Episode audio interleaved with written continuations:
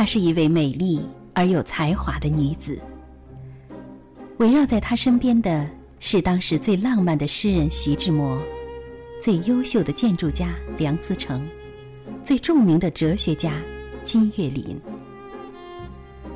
她出身名门，却为了理想一生艰苦跋涉，只为采撷她理想的芳华。请听林徽因诗传，作者青兰子，由蓝蓝蓝播讲。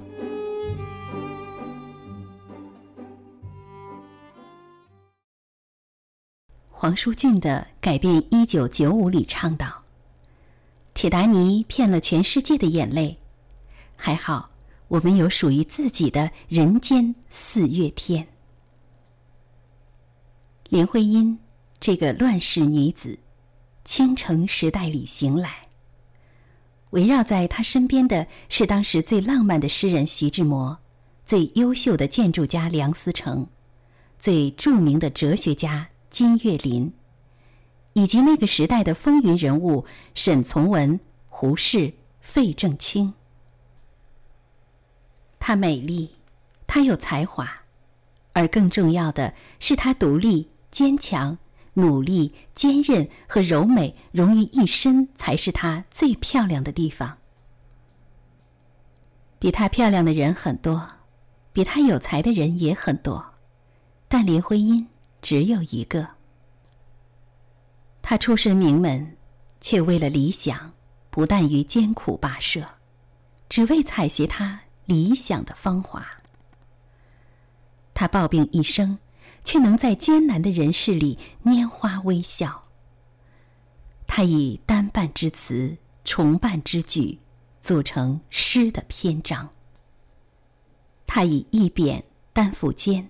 肩挑两担云彩，带着光辉，在风云变幻的天空里从容安排。林徽因的一生以一支豆蔻娉娉婷婷开头，接着有二十年岁岁锦绣，却在之后赴汤蹈火而去。林徽因拈着战火烫花，枯桐在烈火里噼啪。方让人听出其绝世好音。而林徽因也将自己战火纷飞的岁月烫成了徽章。北平解放后，他和梁思成螳螂挡臂的想要保护北京城，他骂过北京市长彭真，骂过副市长吴晗。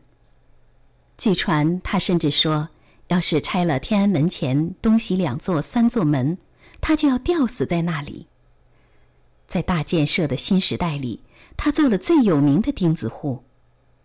只是，他要捍卫的是那座古老的北京城。